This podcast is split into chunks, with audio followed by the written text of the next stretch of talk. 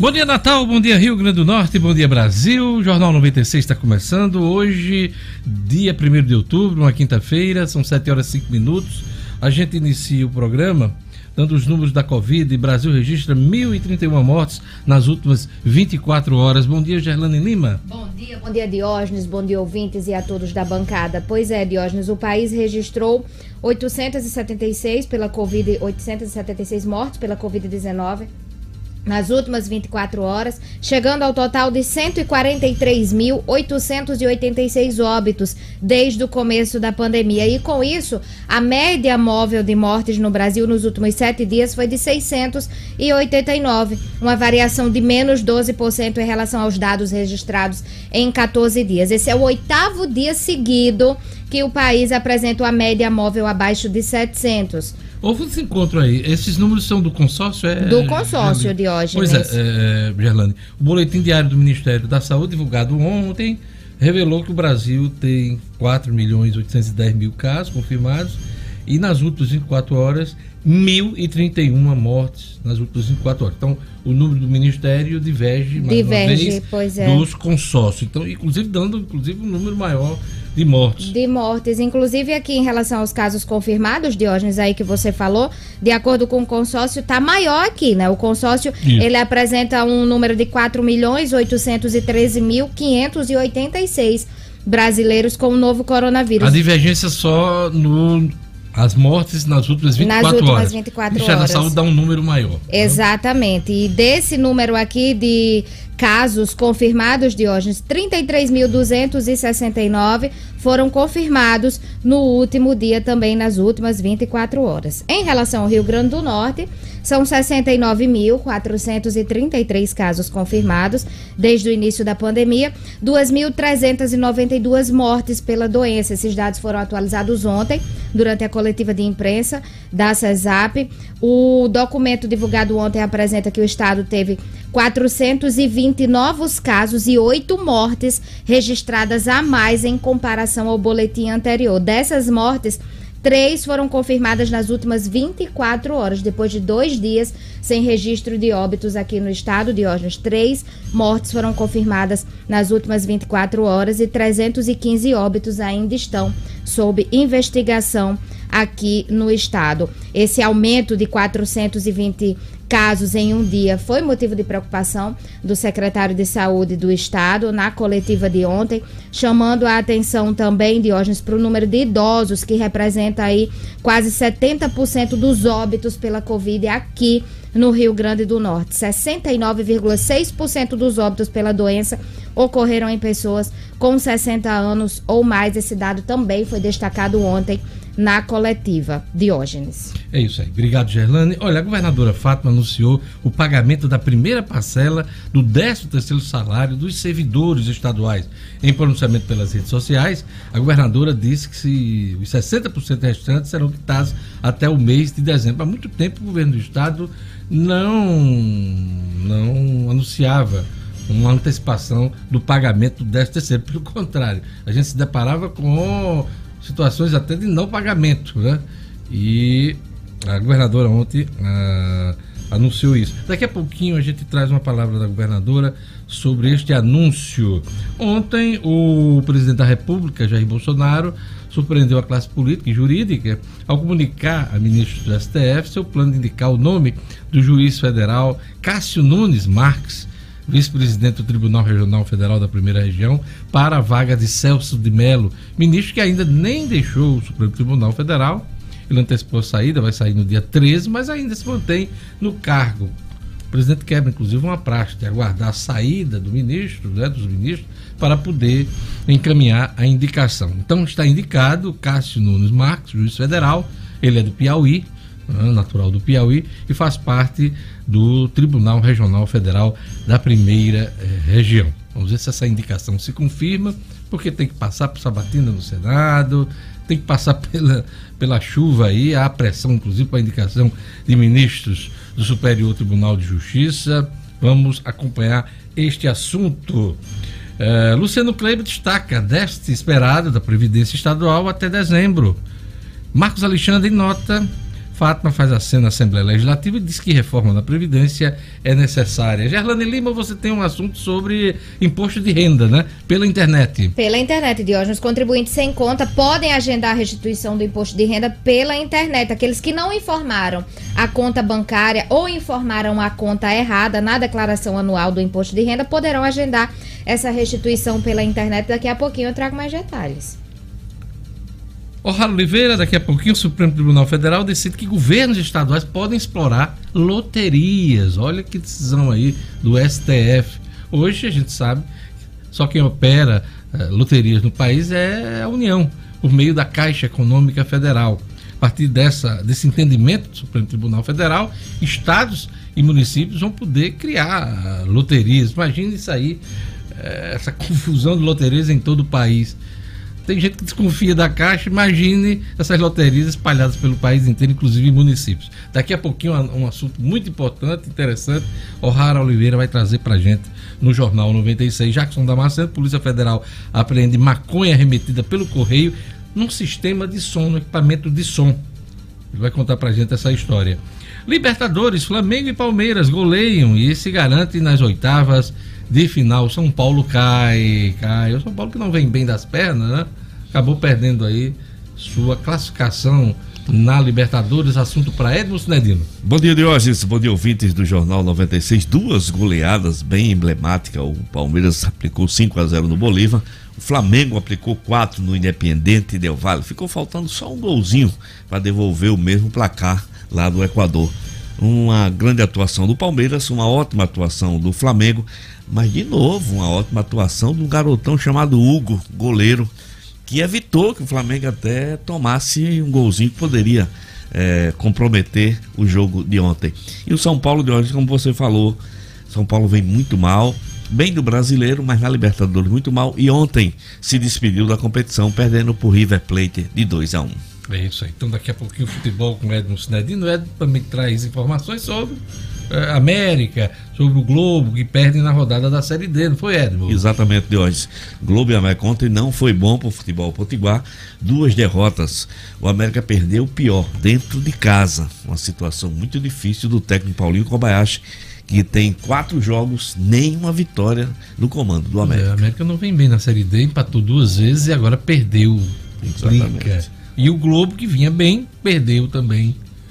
Não está numa situação complicada. Né? Não, continua. venceu duas vezes, né? Continua líder, inclusive, do seu grupo Globo, apesar da derrota já, ontem. Já sentiu o gostinho da derrota, já, né? Já. Daqui a pouquinho o Edmo traz pra gente as notícias do esporte no Jornal 96. Hoje é dia 1 de outubro, Dia Internacional da Música. Como é bom música, hein? Eu gosto demais. Dia do vendedor, dia do vereador. Pois é, temos eleição municipal esse ano. Hoje é dia do vereador. Sabia que tinha nesse dia. Foi instituído pelo é, imperador Dom Pedro I estabeleceu as normas que definem o cargo de vereador no país. Hoje é Dia Internacional dos Idosos, né, da pessoa idosa, Dia do Representante Comercial, Dia do Vegetarianismo. Olha aí quem é vegetariano, é, seu dia. E os religiosos, Dia de Santa Terezinha, Dia de Santa Terezinha, conhecida como a padroeira dos missionários. Terezinha, que era francesa e dia do anjo Daniel. Eu que tenho Daniel, posso festejar lá em casa com meu anjo Daniel, apesar de estar com 24 anos de idade, continua sendo o nosso menininho, o nosso anjinho, nosso querido Daniel Dantas, tá? A todos um bom dia. É, quem quiser acompanhar, mandar mensagem, interagir com o nosso programa, é só usar o WhatsApp e o telefone da rádio. Jorge Fernandes, vamos lá. Vamos lá. Bom dia, Diógenes. Bom dia, Gerlane. Bom dia, O'Hara, Edmo, a todos do Jornal 96. E quem quiser, claro, participar, fique à vontade, 99210-9696. Esse é o número do nosso WhatsApp. Manda mensagem de texto, uma mensagem de áudio também. Ou, se preferir, você pode ligar no 4005-9696. Antes de Gerlane chamar lá o YouTube, né? Olha, tem gente aqui já mandando aquele alô, desejando bom dia pra gente. Diógenes, Gerlane, Edmo, Jorge aqui. Estou ligado com vocês, é o Creuso. Ah, bom dia também aqui para meu querido Milton, grande Milton, que tá agora indo para o trabalho, né? Dizendo que o trânsito tá muito bom ali na Ponte de Igapó. Valeu, Milton, bom dia para você. E vamos a, a, dar um alô para a turma do YouTube. Vamos lá, Fernandinho. A turma do YouTube é aquela turma que fica conectada logo cedo, antes de começar, Diógenes. O Everton Paiva, para variar, o primeiro a ficar conectado aqui. Um abraço. Everton Paiva, o Wellington Bernardo, a Sueli Melo, que está desejando um bom dia com muita alegria. Hoje ela não vai ficar com ciúmes aí. É Júnior Oliveira, lá de Extremóis, a Franci Diniz acompanhando, Pablo Simplício, o Anderson Antunes lá em Pitangui, também já acompanhando o Jornal 96, o Arthur Vilar desejando um excelente mês de outubro para todo mundo, turma da Maré Peixes, o Carlos Neto, é, o Carlos Rab... o Creso, Creso Rabelo também, Creso Rabelo, já conectado sempre, ele é ouvinte fiel. Tio Branco Caicó, o Dário Martins, a Maria Eliane, o Bento Egídio, o Júnior Bezerra, essa turma aqui já toda conectada de hoje. Turma bacana, daqui a pouco a gente interage mais com o nosso ouvinte querido de todos os dias. Vamos lá, vamos para mais destaques da edição de hoje.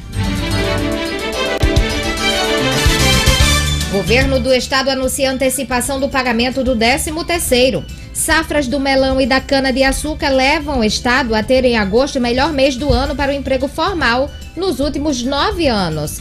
Deputada Carla Dixon é nomeada vice-líder de Bolsonaro na Câmara. Polícia Civil prende suspeitos de tráfico de drogas em Mossoró. E no futebol, América e Globo perdem na rodada da Série D. Jornal 7 horas e 16 minutos. Vamos para a leitura dos jornais nesta. Hoje é quinta-feira, né? Quinta-feira, dia 1 de outubro. Uh, o Agora RN traz aqui na sua manchete principal, vou mostrar a capa do Agora RN. Diz aqui: reação. RN abre quase 6 mil vagas de emprego em agosto. Rio Grande do Norte encerrou o mês de agosto com saldo positivo de quase 6 mil vagas de emprego com carteira assinada no mês de agosto, segundo dados divulgados uh, ontem uh, pelo Ministério da Economia. Este foi o terceiro mês consecutivo com saldo positivo de vagas de trabalho no Rio Grande do Norte, sendo de agosto o melhor resultado do ano. O Agora RN destaca aqui: a América perde em casa e pressiona ainda mais Paulinho Kobayashi, que ainda não venceu uma o Agora RN também destaca a deputada Carla Dixon é escolhida como nova vice-líder do governo Bolsonaro na Câmara dos Deputados. O presidente também determinou a dispensa de oito nomes que exerciam função, dentre eles a deputada federal Carla Zambelli, que vivia lá no Palácio Alvorada, né? Eh, fazendo e acontecendo. Pois é, deixou de ser vice-líder eh, do Bolsonaro nesse momento que o governo muda toda a sua base de apoio no Congresso Nacional. São os destaques do Agora RN e agora a gente vai para a Tribuna do Norte. Vamos mostrar a capa aqui da Tribuna do Norte nesta manhã.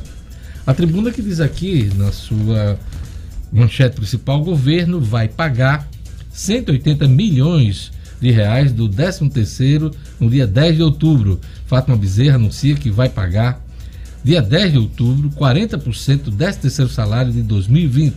Isso representa cerca de 180 milhões que chegarão no feriadão do Dia das Crianças. Serão beneficiados cerca de 104 mil servidores.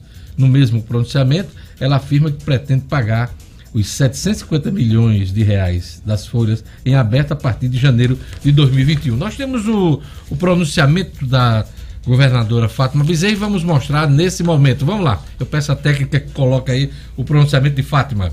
Já na próxima semana, dia 10 de outubro, pagarei o adiantamento de 40% do 13º salário de todos os servidores ativos e inativos do Estado.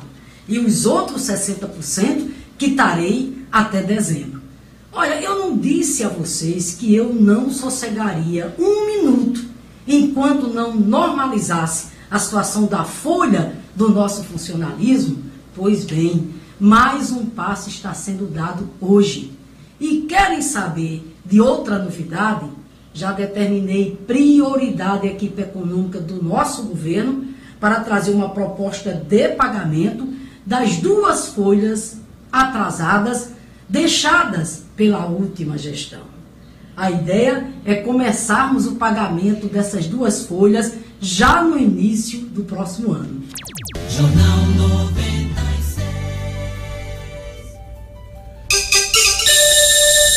7 horas e 19 minutos. Pois é, vimos aí o pronunciamento da governadora Fátima sobre o pagamento aí do 13 terceiro, primeira parcela, agora no dia 10 de outubro, e a promessa de resolver os atrasados do governo Robson Faria a partir do início do ano que vem. Era plano da governadora fazer isso neste ano, 2020. Mas veio a pandemia, né, colocando tudo de perna para o ar aí, os orçamentos públicos do país, federal, estadual e municipal.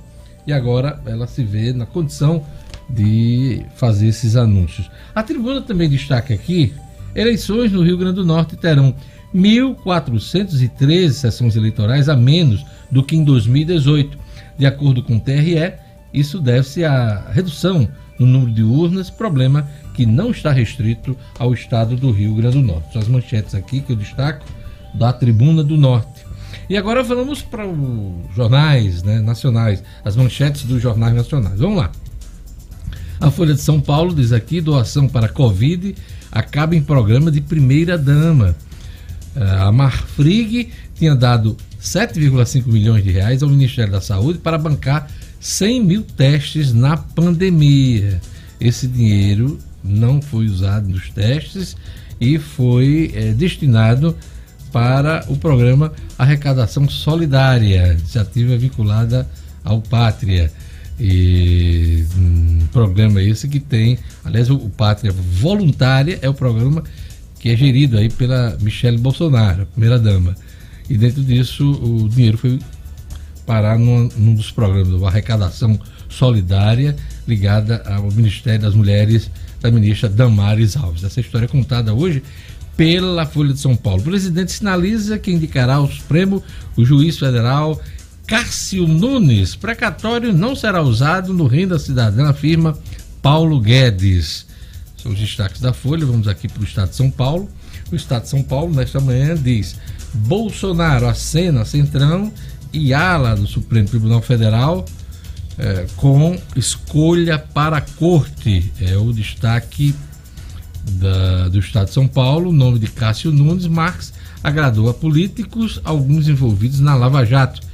E informado, quem foi informado dessa indicação, os dois que foram informados, foram os ministros Gilmar Mendes e o Dias Toff, que foi ex-presidente do STF. É, segundo consta, parece que o Luiz Fux, que é o atual presidente do STF, não gostou muito dessa movimentação de Bolsonaro em torno dos ministros Gilmar Mendes e Dias Toffoli, tidos como os, os, ministros mais políticos né, da Suprema Corte Brasileira. Então, esses são os destaques aqui do Estado de São Paulo. Vamos ao Globo aqui para a gente encerrar esse giro de manchetes dos jornais nessa segunda-feira. O Globo destaca aqui: governo volta a buscar fonte para financiar o Renda Cidadã. O Renda Cidadã, que é o novo nome do programa social do governo federal, o programa de renda mínima. O ministro Guedes descarta o uso de recursos de precatórios, mas não há consenso. Bolsonaro surpreende ao convidar Cássio Nunes para o STF, diz aqui o Globo. Desemprego tem a maior taxa desde 92. E uma, uma morte, né, um falecimento que causou grande comoção ontem no mundo inteiro, né? Os fãs de, de desenhos, de histórias em quadrinhos, de tirinhas dos jornais, né? A despedida do pai de Mafalda. Uh, Mafalda, que é uma criação do Quino, argentino, cartunista, né? Faleceu ontem aos 88 anos. Ele que morava em Mendoza, na Argentina, é, teve um, um AVC na semana passada e não resistiu é, e deixou todo mundo aí triste. Quem gosta do argentino Quino, que fez de Mafalda sua personagem mais famosa. São os destaques dos jornais nesta quinta-feira, dia 1 de outubro.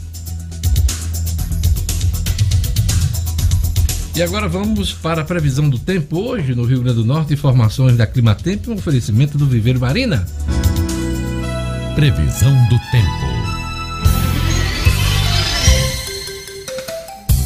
Em Natal, a quinta-feira é de sol com aumento de nuvens agora pela manhã e possibilidade de chuvas. Mínima. De 23. Máxima. 31 graus. Em Monte das Gameleiras. Quinta-feira de sol e tempo abafado. Mínima. De 24. Máxima. 31 graus. Em Martins. Previsão de sol entre nuvens. Mínima. De 22. Máxima. 29 graus. Em Currais Novos. Quinta-feira de sol com algumas nuvens, mas não tem previsão de chuva. Mínima. De 19. Máxima. 33 graus.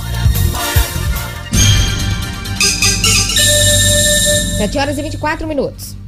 Olha, aquele recado do Viveiro Marina, sempre pensando em você. Minha promoção sempre está presente no Viveiro Marina para garantir o seu paisagismo de qualidade. Outubro chegou e fiquei avisando aqui: aproveita as parcelas, os preços, a tabela de setembro, né? Pois é. Outubro chegou, tem mudança, mas é mínima aqui nas tabelas do Viveiro Marina. Viveiro Marina que sempre pensa em você e oferece a maior variedade de plantas do estado à sua disposição. Plantas da produção com até 40% de desconto à vista, vários outros planos de venda que vão até 10 pagamentos. Grama esmeralda a partir de R$ 5,80 o metro quadrado. Era R$ 5,00, hein? Aumentou 80 centavos aí. Mas grama esmeralda a partir de R$ 5,80 o metro quadrado no Viveiro Marina. Loja aberta com as devidas seguranças na esquina da rua São José com a Miguel Castro no bairro de Lagoa Nova. Não compre planta sem antes fazer o orçamento no Viveiro Marina. Viveiro Marina, a grife do paisagismo. Olha, safras de melão e da cana de açúcar levam o estado a ter, em agosto, melhor mês do ano para emprego formal nos últimos nove anos. O comentário é de Luciano Kleber. Bom dia, Luciano. Bom dia, Diógenes. Bom dia aos ouvintes, amigos do Jornal 96. Pois é, Diógenes, ontem foram divulgados os números do CAGED, né, o Cadastro Geral de Empregados e Desempregados, que é da Secretaria de Trabalho e Emprego do Ministério da economia.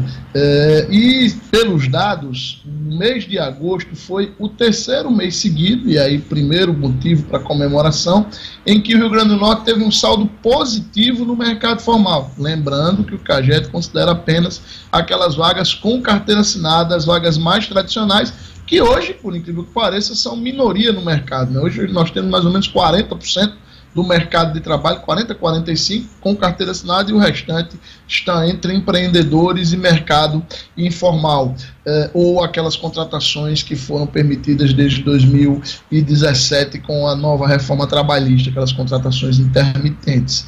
Eh, já havíamos registrado um saldo positivo de 1.457 vagas em junho, em julho 979 e no mês de agosto foram 5.955. Essa é a primeira boa notícia.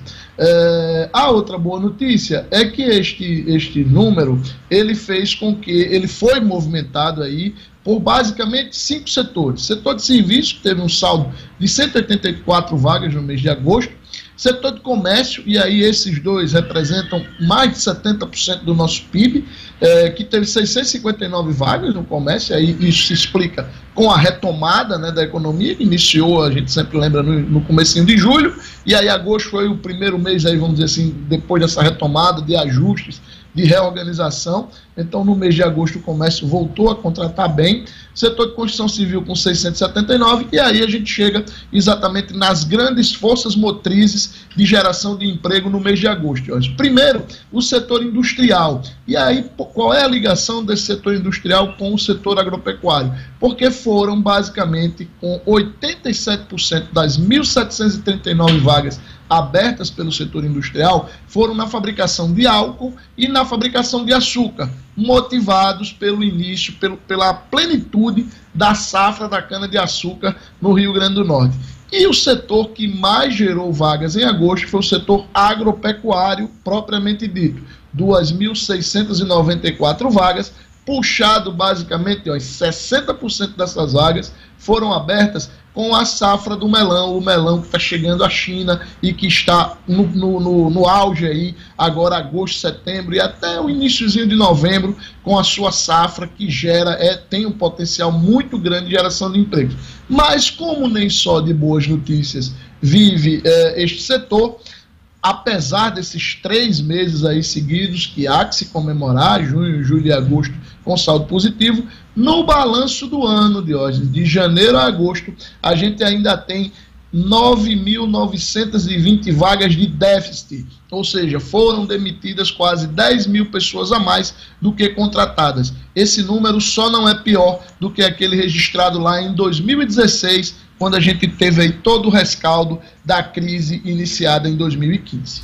Luciano, é, eu queria comentar com você hoje mais uma bateção de cabeça em Brasília nessa questão da renda mínima na renda cidadã, que é o programa pretendido pelo presidente Bolsonaro. Ontem, o ministro Guedes declarou que não vai usar precatórios para pagar o, o renda mínima, o renda cidadã que vai ser anunciado. Ninguém sabe o que é que o governo vai fazer. Se vai usar só o, dinheiro do Fundeb. Aliás, essa proposta de usar o dinheiro do Fundeb para bancar o programa de renda mínima surgiu lá atrás, inclusive durante a votação do Fundeb, volta agora. Na época, na época uh, do Fundeb, da discussão do Fundeb, se falou em destinar 2% do Fundeb para pagar a, a renda mínima. E agora apenas 1% e o dinheiro dos precatórios. Será que vai ficar só o dinheiro do Fundeb, que era o objetivo final? E essa história dos precatórios, já... lembra bode na sala para depois tirar o bode na sala e ficar só o que realmente interessava? Será que é isso? Essa é a minha impressão, Luciano Kleber. Diogenes, você, a sua impressão ela é extremamente pertinente e ela se soma a essa percepção que todos nós, todos nós temos de que o governo Bolsonaro parece ser pródigo em não resolver internamente os problemas antes de trazê-los trazê-los à luz da opinião pública. A sensação que a gente tem é que o governo vai tendo ideias, não as discute, não as aprofunda e joga para a opinião pública. Tem Ou seja, vive de balão de ensaio, é isso? É quase isso de hoje ou dessa, dessa lógica aí do bode na sala, se a gente for um pouquinho mais maldoso, se a gente considerar um pouquinho mais de ardilosidade do governo. O, o, a declaração do, do ministro Paulo Guedes ontem não poderia ser diferente, a gente não pode esquecer que Paulo Guedes é o grande fiador literalmente, do, da, da, gestão Jair Bolsonaro junto ao mercado. E depois que se anunciou esse possível calote nos, nos precatórios, com uma pedalada fiscal, sim, apesar de algumas pessoas, é, o Maurício Bittar, né, o líder do, do governo no, no, no, Senado, ter tentado é, é, amenizar, dizer que não era bem isso, mas era sim. É o Márcio com... Bittar, né? O Márcio, Márcio Bittar. Márcio, Bittar. Márcio, desculpe, Márcio, é, que é o senador que é o, foi quem lançou a ideia, que é o líder do governo no Senado. É, ele disse que não, mas era sim uma grande pedalada, e aí houve um alvoroço no mercado. Claro, é, começar deixando de pagar precatórios é colocar em risco todos os compromissos fiscais que o governo tem e que são o, a, âncora de credibilidade junto ao mercado. Claro que o, o, ministro Paulo Guedes tinha que sair ontem com aquela defesa, mas aí fica exatamente a pergunta que eu coloquei no início aí do comentário de hoje. Será que o governo não consegue esgotar os debates trazer a ideia, claro, surgem várias ideias, mas vamos discutir. Essa ideia é execuível, ela, ela é politicamente aceitável, o presidente pretende brigar por ela, vai jogar para o Senado. O ministro da Economia, o Ministério da Economia concorda, mas parece que não. Parece que vão jogando balões de ensaio e a, o tempo vai passando, as coisas não acontecem e o Brasil vai tendo cada vez mais problemas numa área em que ele vem, sido, tem sendo, vem sendo né, bastante produtivo, que é a área econômica. É, e o Paulo Guedes deu a senha ontem. Para bancar o renda mínima, que é um programa permanente, é preciso de fonte permanente e não provisória. Como essa história dos precatórios, que não deixa de ser um calote de dívida, em parte da dívida que o governo federal tem, inclusive por decisão da justiça. Né? Então, é preciso é, fontes permanentes para bancar um sistema desse, aliás, um, um programa desse abrangente, é, é, beneficiando uma grande parte da população, uma população carente. Então, é, isso foi deixado bem claro ontem pelo Paulo Guedes. Outra coisa que me chamou a atenção ontem, a briga de Paulo Guedes com o Rodrigo Maia, presidente da Câmara dos Deputados. Eles não se entendem desde o ano passado e agora estão brigando por privatização, pela questão também é, do imposto eh, digital, esse imposto aí que vai substituir a CPMF, aliás, resgatar a CPMF com um novo formato. É, Trata-se do presidente da Câmara dos Deputados e o ministro da Economia, cada vez mais fraco diante desse, dessa bateção de cabeça dentro do centrão no governo. Engraçado, Diógenes, é que o Rodrigo Maia ontem é, acusou o ministro Paulo Guedes de ser desequilibrado. Veja só que, que, declaração. Que, é, e foi uma declaração dada, dada e repetida por ele. É, é, veja que declaração sem fundamento. Em toda essa discussão, A única voz equilibrada que surgiu foi a do ministro Paulo Guedes, mais uma vez. Porque o ministro, por seu perfil técnico, gostem, gostemos ou não gostemos dele, é, ele tende a dar declarações como essa que você destacou agora. Como é que você vai financiar um programa que tem uma importância fundamental para, para o equilíbrio social e até econômico do país com uma fonte que é pontual? Não dá. É, é você pensar num, num, prazo muito curto. Não dá para não imaginar uma visão eleitoreira, uma visão é, é, é que está querendo só o, o, imediatismo. E essa tende, infelizmente, a ser a visão dos políticos. O ministro Paulo Guedes é um técnico. Infelizmente, ele vai se enfraquecendo dia a dia. É, eu não sei se. Não Será que vão fechar o posto de piranga de vez, o, o, o Luciano Kleber? Você acha que eu, vão fechar o posto de piranga de vez? Disse, eu já disse aqui mais de uma vez, eu não acredito que o ministro Paulo Guedes termine este ano na, na equipe do governo Jair Bolsonaro, infelizmente. E aí, é, diferente de algumas pessoas, ah, o ministro Paulo Guedes saindo do governo a fundo de vez, porque é a única área que está funcionando bem. Eu discordo parcialmente. Vai depender de quem for o substituto de Paulo Guedes. Porque se for alguém, pelo menos com um perfil mediano, não 100% técnico, como o de Paulo Guedes, que realmente parece não estar tá funcionando nessa relação com o setor político, mas, mas também ninguém 100% político. Tem que ser alguém no meio termo. Porque se não for, aí sim o governo afunda. Olha, quem conhece os bastidores em Brasília sabe que, é, por mais forte que seja um ministro, uma figura política, tem uma, uma história lá que é, é, sistema de fritura. O cara vai, é colocado em fritura e aí ele vai se enfraquecendo, vai se fritando ao longo do tempo. E quando sai do governo, cadê a força que tinha? Hã? A gente viu isso com o Moro recentemente. Moro era o grande super-ministro da ética, Mandetta, combate da corrupção. Mandetta. Mandetta se, se, né, se pro, protagonizou essa questão do combate à pandemia no início, saiu, ninguém fala mais do, do, do, do Mandetta, lançou um livro agora, não sei nem se está vendendo bem. A, Paulo Guedes também, super-ministro da economia, o posto de piranga, desde a campanha, agora está passando por um processo de contestação dentro do governo por parte de setores do governo. Então, é, não existe ninguém, sabe, é, é, para sempre forte a não ser o presidente da República, porque esse tem um mandato a ser cumprido, ele tem altos e baixos em qualquer governo. Se você observar o mandato de qualquer presidente da República, tem momentos de alta popularidade e também de queda na popularidade, tem dificuldade crises, escândalos, e se mantém até o final do mandato, quando não é empichado, como foi o caso, foram os casos do Collor e da Dilma. Né? Então, é, é observar, nós precisamos observar essa situação do Paulo Guedes, que é o comandante da economia.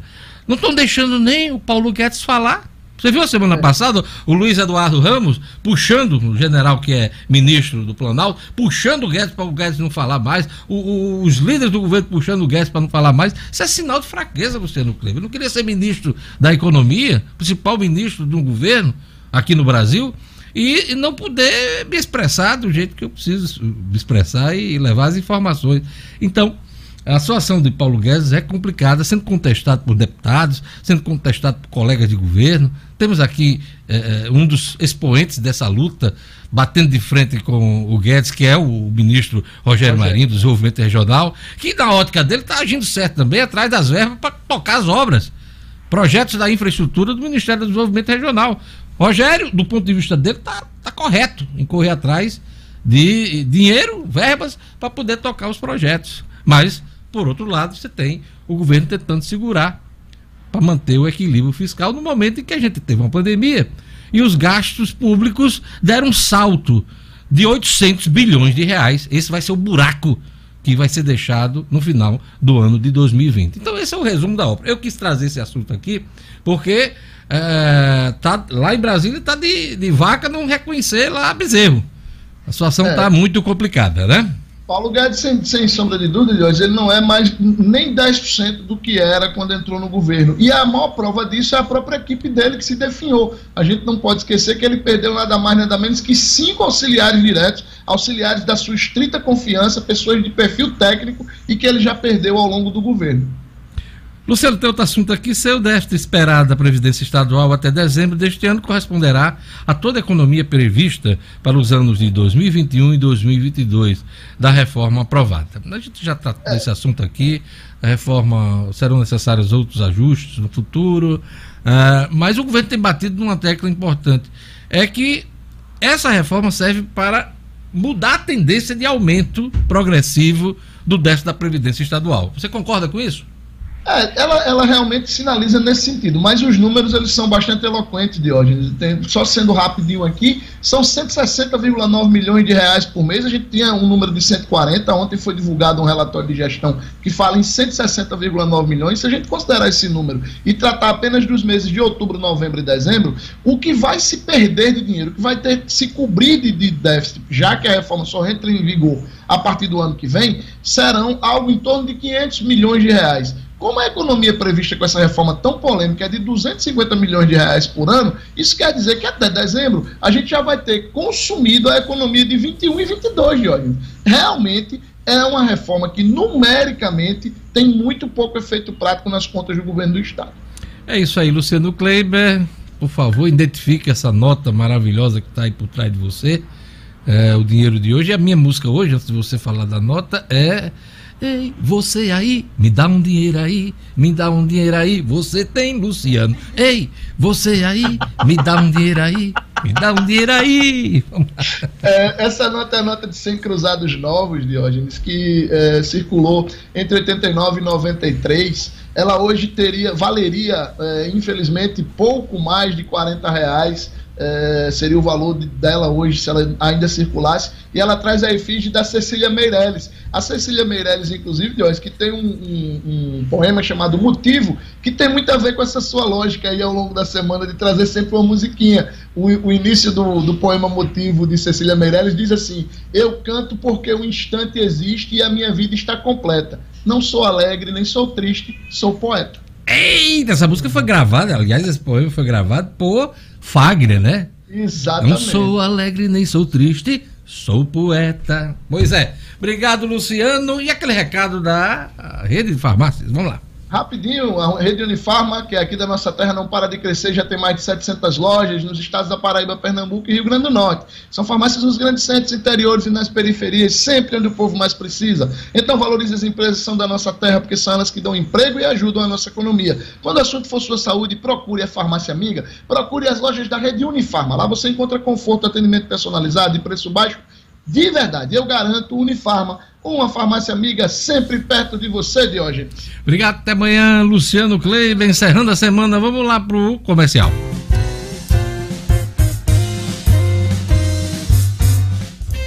Daqui a pouquinho a ronda policial com Jackson Damascena, política com Marcos Alexandre, o estúdio cidadão Cidadão com Raro Oliveira.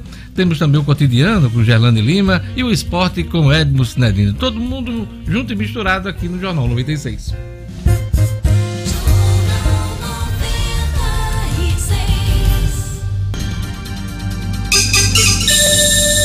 Estamos de volta, 7 horas e 43 minutos. Vamos dar um abraço aí pro nosso ouvinte, Gerlane Lima, tem o Carlos Moraes, da PRF, show de audiência em Afonso Bezerra, Terra d'Água, Petróleo, é, Eólica, Leite e Carne.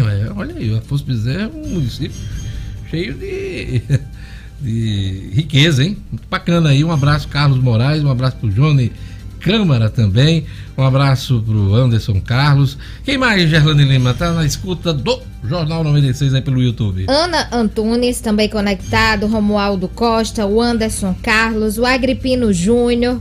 A turma da lá de Bruno Baterias também conectada. Milka Costa, de Jesus Ferreira, lá de Messias Targino, acompanhando o Jornal 96. Pedro Augusto Melo na escuta de Cuité, na Paraíba. Cuité na Paraíba. Cuité. Pedro Augusto Melo, um abraço aí para vocês. A Sherlin Serafim, bom dia, bom dia a todos. Ela tá, ele tá desejando aqui um bom dia a todos. Frederico Duarte.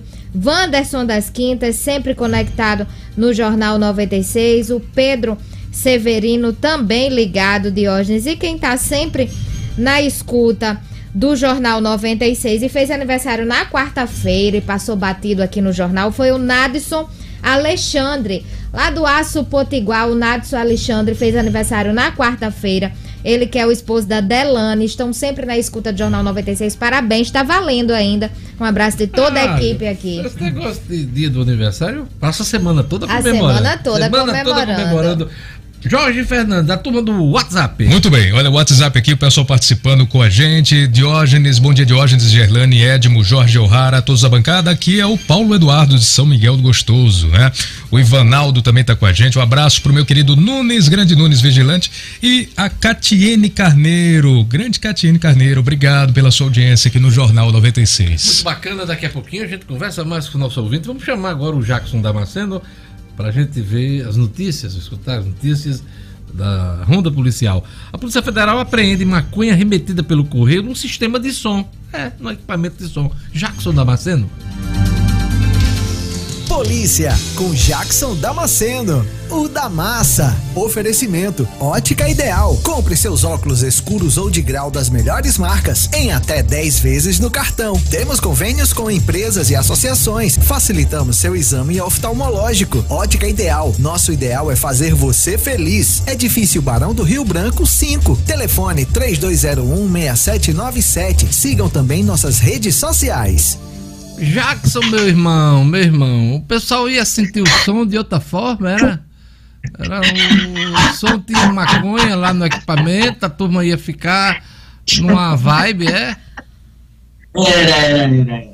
Olha, a maconha já veio viajando, né? De, pra- de Foz do Iguaçu pra cá. Dentro da caixa de som, aí ia ser uma viagem total, meu. Ai, ai, tudo isso aconteceu só é, na segunda-feira hoje. A partir da segunda-feira, mas só veio trazido a público agora é, pela Polícia Federal na tarde de ontem, em virtude das investigações. É, veio trazido ao grande público na tarde de ontem.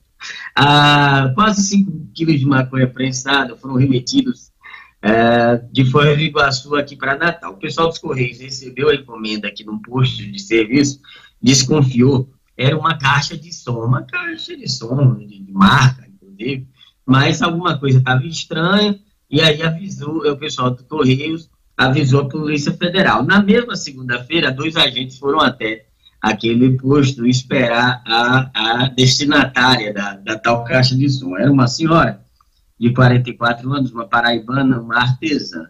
E junto com ela, uma autônoma de 30 anos e um vigilante de 29 anos. Ao receberem a encomenda, e aí a rapaziada chegou junto, pediu para dar uma conferida na caixa de som, e quando abriu o equipamento, estava lá a erva do diabo, 4,84 quilos de maconha prensada, como eu falei aqui naquele dia, se você se recordar que é grande parte, 90% da maconha que entra no Brasil é do Paraguai, ela vem prensada.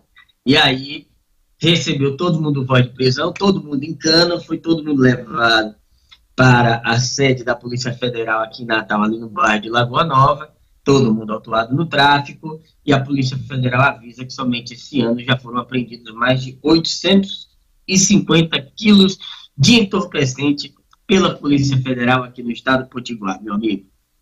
É isso aí, Jackson. Polícia Civil prende suspeito de tráfico de drogas em Mossoró. Aquela história, né? Quanto mais se apreende, mais se mais aparece a droga, mais a polícia atua, ainda bem, né? E a gente aqui está com hoje duas notícias sobre a apreensão de drogas, o, Jackson. É sim, as apreensões vêm acontecendo, o trabalho vem sendo feito, ainda é, não é o ideal, né? O efetivo é pequeno ainda, Diógenes, mas o pessoal batalha, o pessoal luta, vai chegando, vai trabalhando dentro das condições que existem. E o, policia, o, pessoal, o pessoal da Defurro de Mossoró prendeu em flagrante ontem Érico Vinícius Dantas do Nascimento, conhecido como Balaclava, que é aquele equipamento, o, o capuz, né, que deixa os olhos de fora, e o Alisson Debson Abreu Fernandes. Eles foram detidos em uma residência no bairro Paredões, lá na capital do Oeste.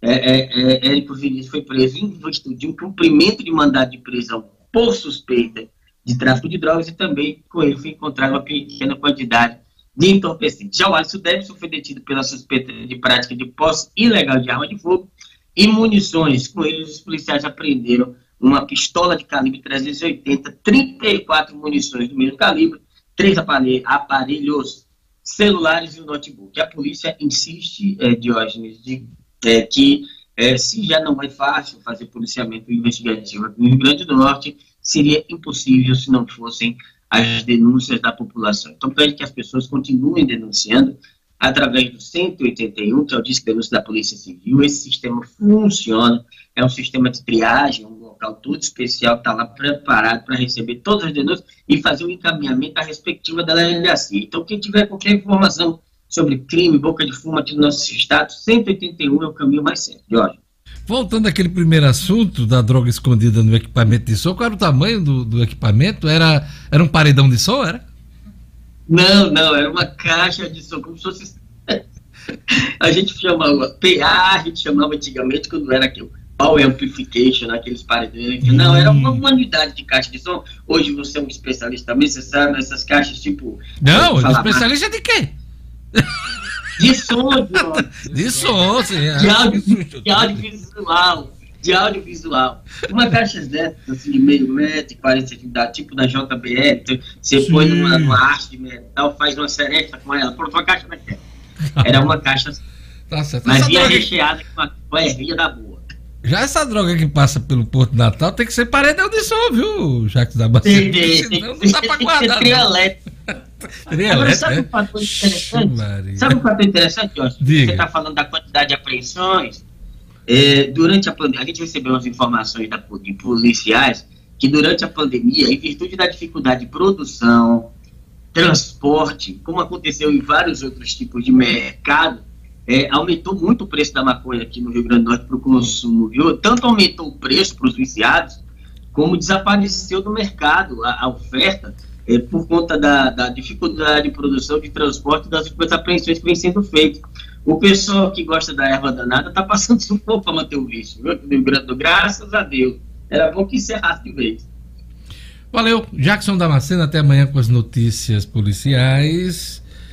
Onda policial foi recheada hoje, hein? Pois é, teve foi, até, vídeo, teve vídeo, até droga no som, rapaz, no equipamento de som, Jackson Damasceno. Até amanhã, Jackson Damasceno. Amanhã, repórter com mais de 20 anos de atuação no Rio Grande do Norte. Vai lá aí.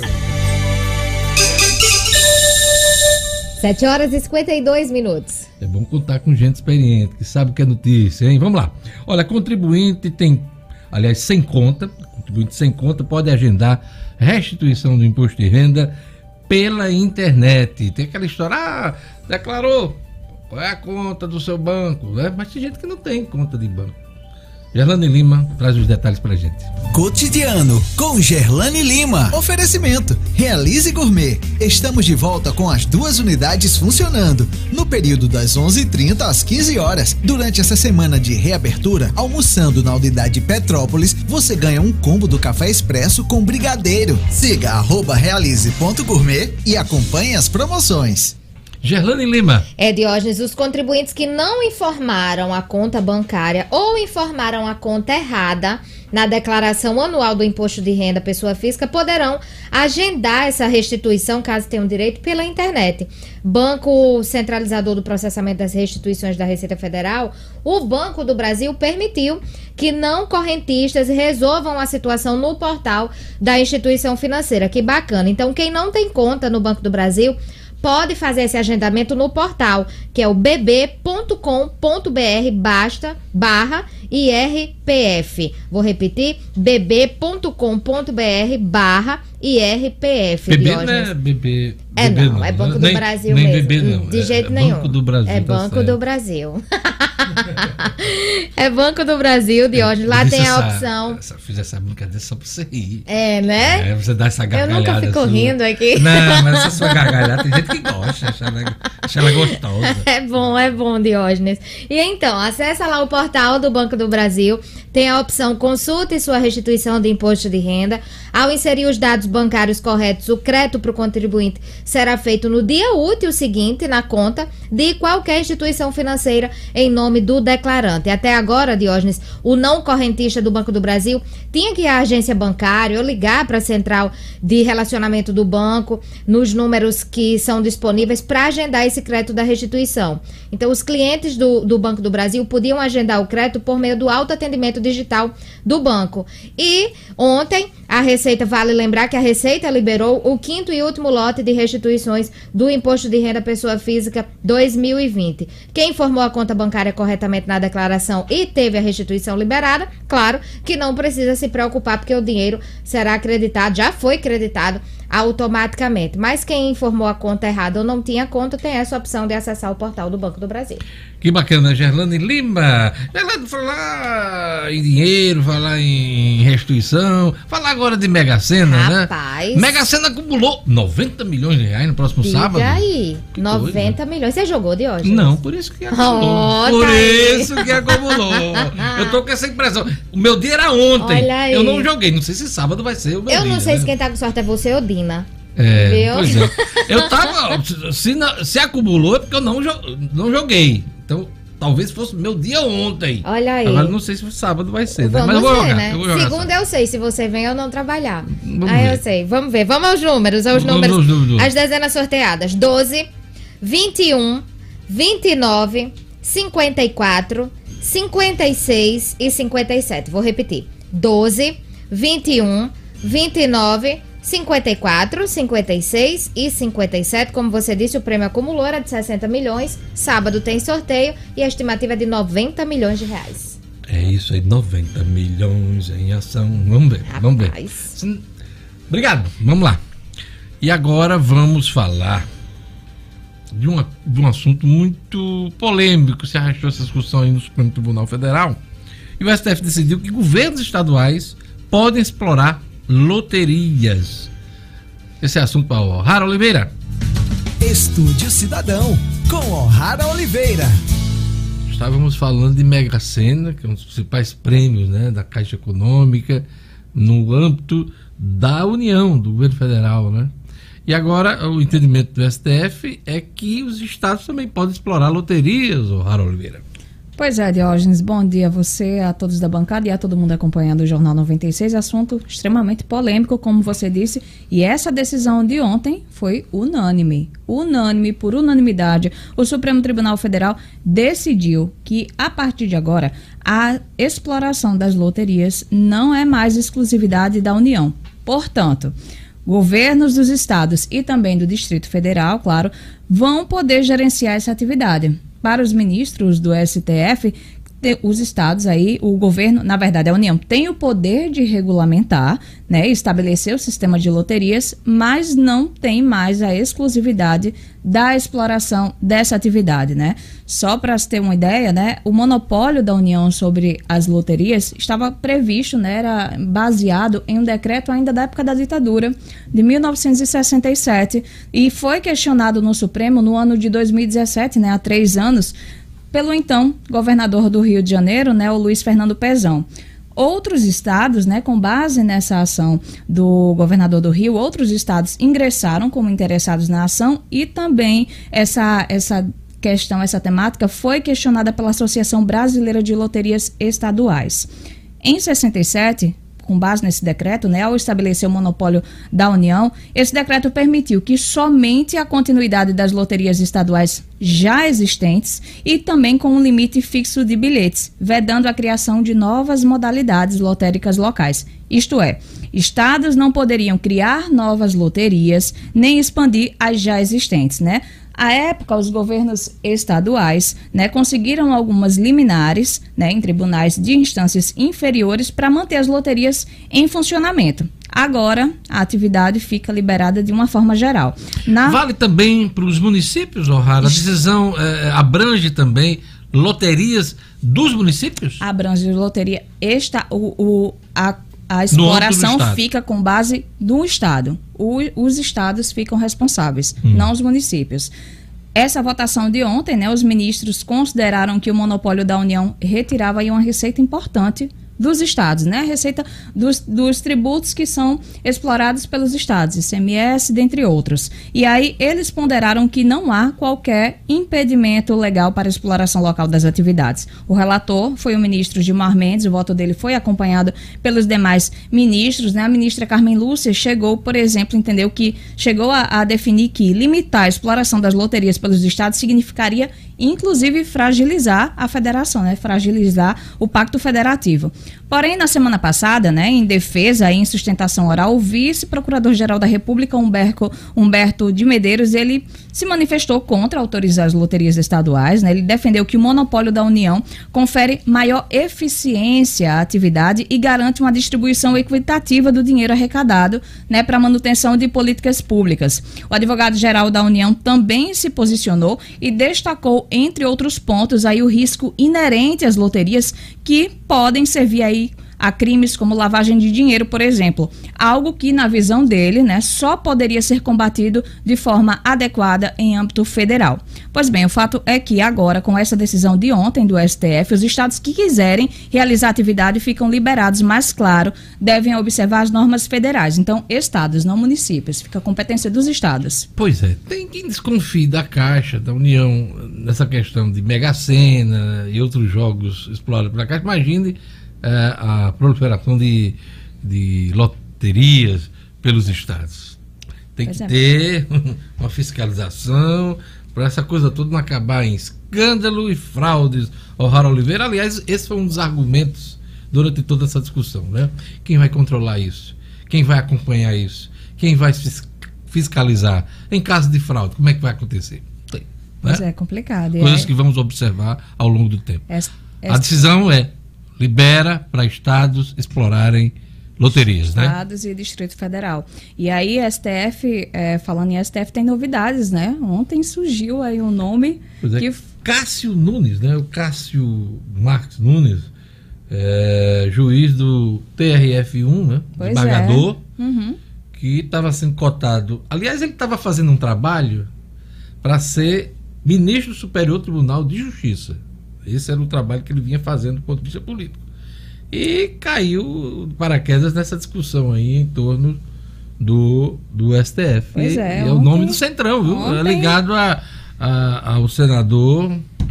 Como é o nome do senador, rapaz? Ciro Nogueira, uhum. do PP de, do Piauí. Ontem Bolsonaro colocou ele debaixo do braço, foi a uma conversa com o ministro Gilmar Mendes, participou também nessa conversa o Davi Alcolumbre, fez essa intermediação e participou também o uh, Dias Toffoli, dois ex-presidentes conversaram aí com, com o Cássio Nunes, né, com o desembargador Cássio Nunes foram e o Bolsonaro. o cara, né? Foram Bolsonaro foi apresentar o cara aos ministros, né? É, pelo visto tem anuência aí também do presidente do Senado, né, o, o Cássio Nunes, que se for indicado precisa passar por uma sabatina no Senado para poder assumir o cargo como ministro do Supremo Tribunal Federal. Ele que é nordestino também tem esse, esse apelo aí de ser um ministro que vem do Nordeste, a, a, o último integrante nascido na região nordestina foi o, o ex-ministro Carlos Ares Brito, que é de Sergipe.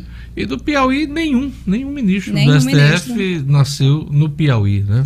Pois é, então tá aí Deixa eu fazer uma pergunta da a você. Vez. É, tem um ministro do Supremo Tribunal Federal que foi presidente da República e presidente do Congresso Nacional. Quem foi?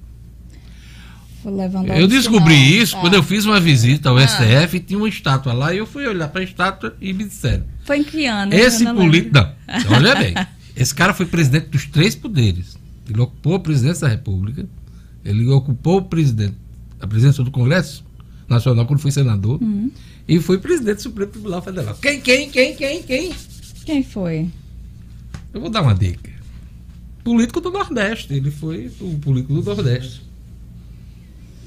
Hum. Epitácio Pessoa! Ah. paraibano, paraibano, foi presidente. Foi que ano isso? Não, isso é do início da República, né? ah, né? Ele é. foi presidente da República, mas ele foi presidente do, da República, presidente do Congresso Nacional e presidente do STF.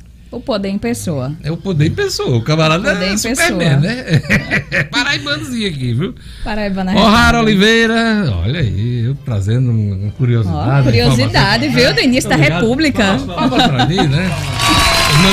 Dá palma pra todo mundo, tem que ter uma palminha pra mim. Diógenes também é cultura, viu? Cultura, cultura, eu leio. É, é. Eu só não leio revista caras, não. É. Nem revista quadrinho, não. Um abraço. Um abraço, até amanhã. Vamos lá, vamos chamar Edmo Cidadino. Sai O'Hara, uma craque, né? da- da- dos assuntos jurídicos.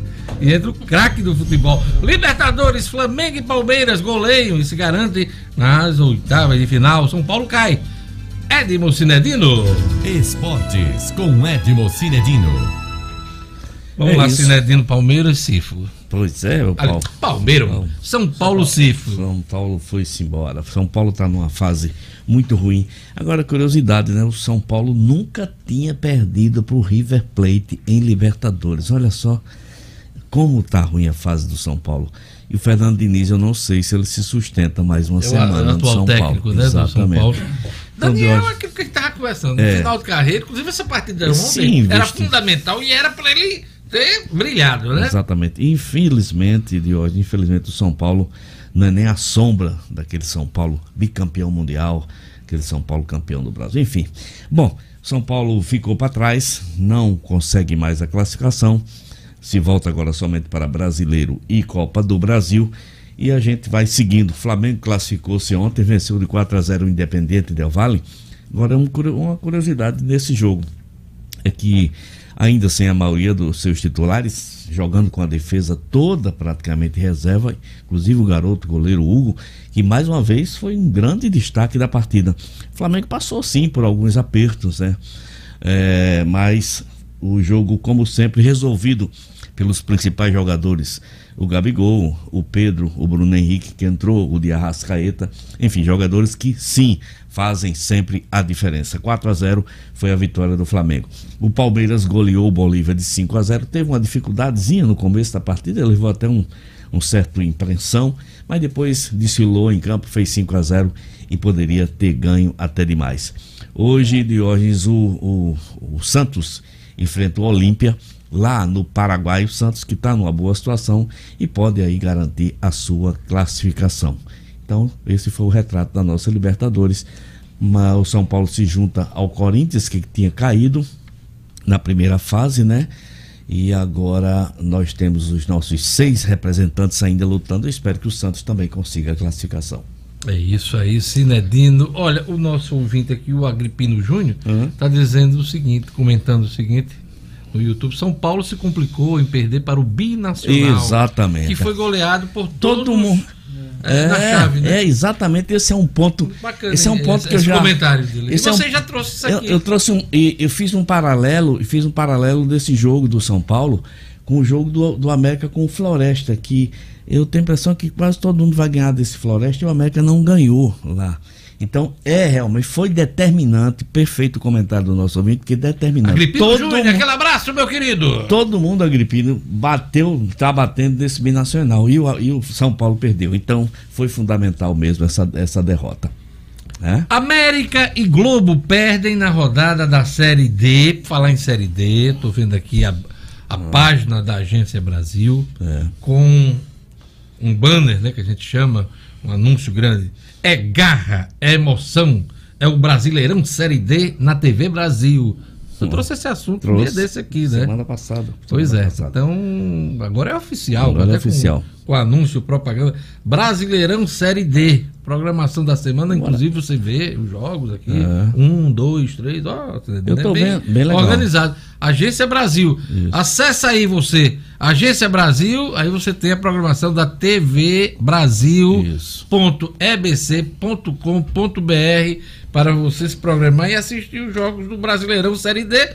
Tem quatro clubes do Rio Grande do Norte, Sinedino. Ontem América e Globo perderam, né? Exato, Diógenes, e, e por falar em transmissão, apesar de não serem transmissões tão boas, né, mas tá dando pra gente ver os jogos do, do ABC, do América, do Globo. Eu vi ontem o jogo do América, da CBF TV, eu vi ontem parte do jogo do Globo, também CBF TV. Agora São vamos opções, ter, são opções, é, né? vamos ter essa opção de uma TV com até Precisa com uma condição olhando- melhor, né, Diógenes, na TV Brasil. Técnica, né? Tecnicamente vai ser uma transmissão melhor.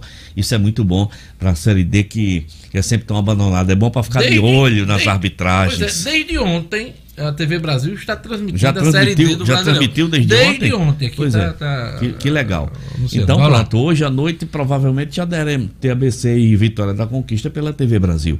De hoje ontem o América perdeu em Só, casa. só, para completar essa Sim. informação da, da TV Brasil, primeira partida apresentada foi Bragantino Ah, e Fast Clube. O Bragantino aqui Bragantino do Pará. Pará, exato. E o Fast Clube, De Manaus. que é o Fast em inglês, né? Fast Clube do Amazonas. É. Vamos lá, já, foi vamos. uma, já foi uma tradicional equipe do, do, do Amazonas, o Fast Club, ao lado do Rio Negro, né? Hoje já não tanto, mas olha de novo aí no- nos, nos anúncios. Bom, de hoje o América perdeu de 1 a 0 para o campeão pernambucano Salgueiro. Interessante, o América tomou um gol aos 5 minutos, foi melhor durante todo o primeiro tempo. Teve chance, bola na trave, chance de empatar, não empatou. No segundo tempo também dominou o jogo, mas sem muita, sem muita força de ataque e acabou ficando no 0 a 1 derrota que complica demais a situação do América caiu para a sexta posição do seu grupo e complica a situação mais ainda do técnico Paulinho Kobayashi que ainda não venceu no comando do América ele estreou naquele empate na decisão do segundo turno contra o ABC né? é, Finalzinho do segundo turno. empatou duas partidas é, pela Série D e perdeu ontem. O Globo de hoje que vinha com 100% de aproveitamento foi até Afogados de Ingazeira ontem enfrentar a equipe do mesmo nome. O Sertão Pernambucano perdeu de 3 a 2. É, o Afogados fez 1 a 0. Fez, o Globo empatou de pênalti, o Afogados fez 2 a 1, 3 a 1. O Globo ainda diminuiu aos 38 minutos e teve um golzinho meio mandrake do impedimento, que eu acho que foi impedimento e não marcado. Enfim, o Globo não fez um jogo ruim. O Globo foi valente, buscou o resultado até o final, mas são coisas do futebol. Um, um, uma- um estádio da- do gramado ruim, a iluminação não tão boa, mas isso não é desculpa. De qualquer forma, o Globo continua líder do seu grupo. Hoje de hoje nós vamos ter a equipe do ABC entrando em campo lá em Vitória da Conquista, contra a equipe do mesmo nome, Vitória da Conquista, que é o líder do grupo do ABC. ABC com os desfalques que a gente já falou ontem, perdeu o Jailson por futebol da Arábia Saudita, não vai contar com o Lele machucado. E a gente fica na expectativa de que o ABC possa vencer esse jogo e assumir a liderança do grupo. O Potiguar de Vai Mossoró. enfrentar o Bahia, né? Não é o um- Vitória da Conquista, né? Aliás, é, o Vitória da. Conquista na Bahia. Exatamente. Mas tem um, um, uma verdadeira odisseia para Ah, chegar lá no. Pois é. O ABC deve, deve não, chegou na manhã, de- na- nesta madrugada, a vitória da conquista. Se não houve nenhum atraso, o ABC chegou por volta de uma e meia da manhã. A pessoa no mesmo dia do jogo. Estar todo mundo dormindo agora. Pois é, todo mundo dormindo, com certeza. Então, de hoje. E hoje, às, às 15 horas, eh, o Potiguar de Mossoró vai enfrentar o Central de Caruaru. Potiguar que procura, tenta a sua primeira vitória. Sinadino, muito obrigado pela sua participação. Mais alguma informação importante? E hoje tem, está falando muito da TV Brasil, né, por conta do jogo da Série D. Hoje tem Portuguesa do Rio de Janeiro e o Bangu do Rio. Um clássico aí dos Clássico. times do Rio. Tradicionais É, equipes do Rio, pequeno. De hoje, Desse tivemos. primeiro de outubro. Só para Lá. só para lembrar, ontem tivemos dois jogos do brasileiro, né? 15 horas o jogo hoje, viu? 15 O horas. jogo da Série D. É. 15, 15 horas, Portuguesa É e o Bangu mesmo. na é o TV mesmo- Brasil. É o mesmo do. Ah, vai passar a TV. Eu já não estou gostando, TV Brasil. Ó, já. Um de São. Ah, não, foi Pará. É. Pará, Pará, tá, teve tá, Amazonas. Amazonas, Agora vai tá ter o. Rio de Janeiro. Vai- Não. Depois vai ter o Nordeste. Daqui a pouco vai ter o Nordeste Tá também. certo. Ter Ontem o, o Corinthians de Jorge empatou de 0 a 0 jogo atrasado contra o Atlético Goianiense. A situação do Corinthians não é nada boa. E o Botafogo também de situação nada boa, perdeu para o Bahia de 2 a 1 E meu último recado de hoje, permita. Amanhã, sexta-feira, tem live no Badunaldo de Debinha e Roda de Bambas. Muito choro e muito samba, pra quem gosta. Bom Pode demais. aglomerar, viu? Não pode aglomerar. Pode com aglomerar, todos mas os pode cuidados. É, pode sambar. Então, É meu demais. querido amigo Debinha, Roberto Cabanhas e toda a sua turma maravilhosa. Miguel vai- Pereira Alves está dizendo aqui, a, a risada de Gerlanda é maravilhosa. Olha, ela rindo. Eu digo pra ela rir de novo, né? Ela às vezes dá uma gai, Obrigada. gaitadazinha, É. dá uma Eu gaitadazinha, nem me né? lembro que tô no jornal, aí sai a gargalhada. Quando ela, faz, quando ela dá essa, essa gaitada em casa, é a cachorrinha dela, Cacau, vai. É. Ri também, a também. danadinha.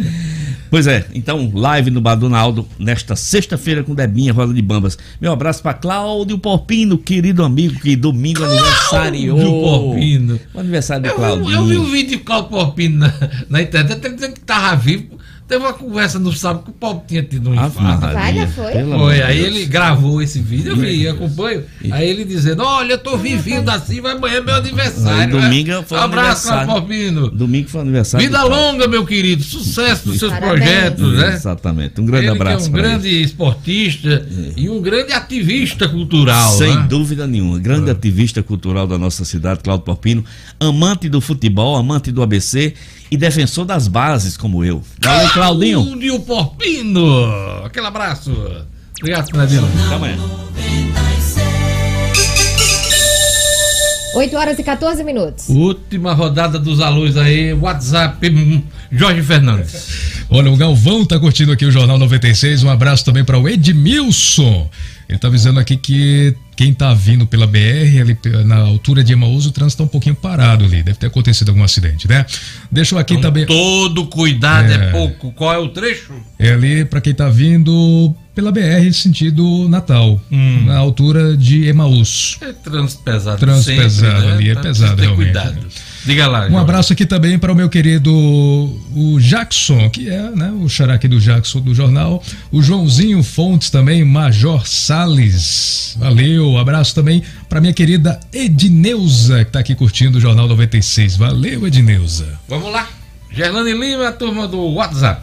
Tem o Anderson Carlos acompanhando aqui, o Jorge Botelho, o José Martins em São Gonçalo do Amarante, o Ricardo César Barbosa lá em Bento Fernandes acompanhando o Jornal 96, a Gorete Silva, o Anderson Carlos, eu já falei, o Aldemar Almeida sempre conectado, Leomar Borges de Oliveira também acompanhando o Jornal 96, José Ari Cardoso, João Maria Santos, que é o que tá, acho, não sei se é o mesmo, mas ele tá falando do engarrafamento na BR 101, É. sentido Parnamirim. Ah, é sentido Parnamirim? Sentido Parnamirim, Ah, então, ele não colocou ficou aqui. claro aqui. BR 101, sentido Parnamirim.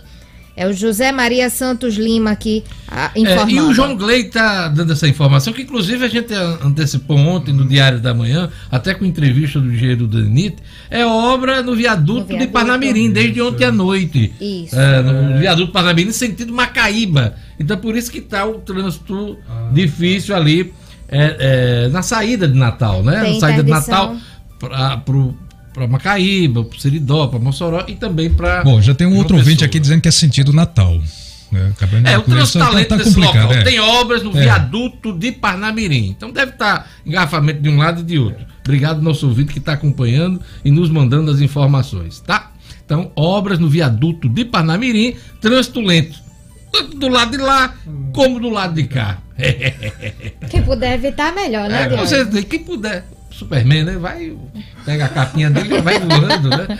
Bruxa, por exemplo, pega a vassoura. Bruxa pega a vassoura, Que aí horror. sobe na vassoura e voa. Bruxa, minha querida, tem bruxa boa. É, não tem só bruxa boa ruim. também, de hoje. É. Deus, Você não conhece nenhuma bruxa boa? Não. E passarinho. Passarinho não fica preso no trânsito também, né? Vamos lá, vamos seguir aqui para encerrar o programa. Vamos chamar o Marcos Alexandre. É, mais alguém aí, Gelane Lima? Não, Diógenes, só estava olhando aqui a informação do DENIT em relação ao tráfego de veículos ali na região das obras. Então, só é, o DENIT esclareceu que o tráfego no trecho em obras deve operar em sentido único. Ontem estava na faixa de rolamento direita, sentido ma- é, ma- Hum, ó, tá Natal Macaíba. outro, né? E hoje, faixa de rolamento esquerda, também no sentido Natal Macaíba. É lá e low. Pois e é, para complicar ainda mais um acidente, né? Uma moto bateu na traseira de um veículo de passeio. Ah, o é motoqueiro tudo. tá no solo aguardando a ambulância. Tá aqui, pois fica é. pior. SAMU, atenção, SAMU. Qual é o local?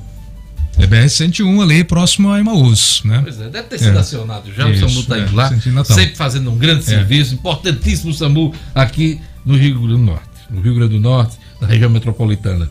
Vamos chamar agora o Marcos Alexandre para a gente encerrar o nosso programa. Temos informações aqui da política. Em nota, a governadora Fátima fez aceno à Assembleia Legislativa e disse que reforma da Previdência foi necessária. Ah, Marcos Alexandre, bom dia. Bom dia, Diógenes. Bom dia aos que nos ouvem no Jornal 96. Governadora Fátima Bezerra deu sua palavra sobre a reforma da Previdência após a aprovação e a promulgação pela Assembleia Legislativa. Deputada, essa palavra da, da governadora, que inclusive foi muito reclamada por deputados da oposição durante o debate da, da, da, proposta de emenda constitucional que instituiu umas mudanças no sistema previdenciário do Estado. Né? E a governadora se pronunciou através de nota.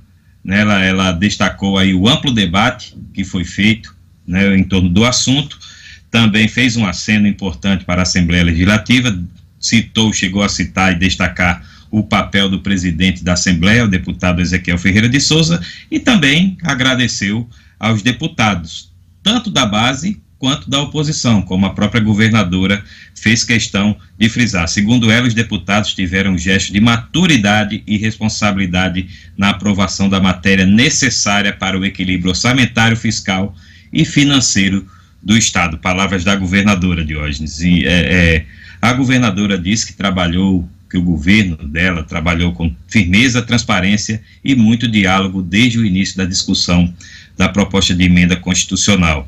Uh, e alguns pleitos, segundo ela, foram acatados, né, inclusive nas regras atuariais, na redução da idade mínima para as mulheres, na adoção de regras de transição.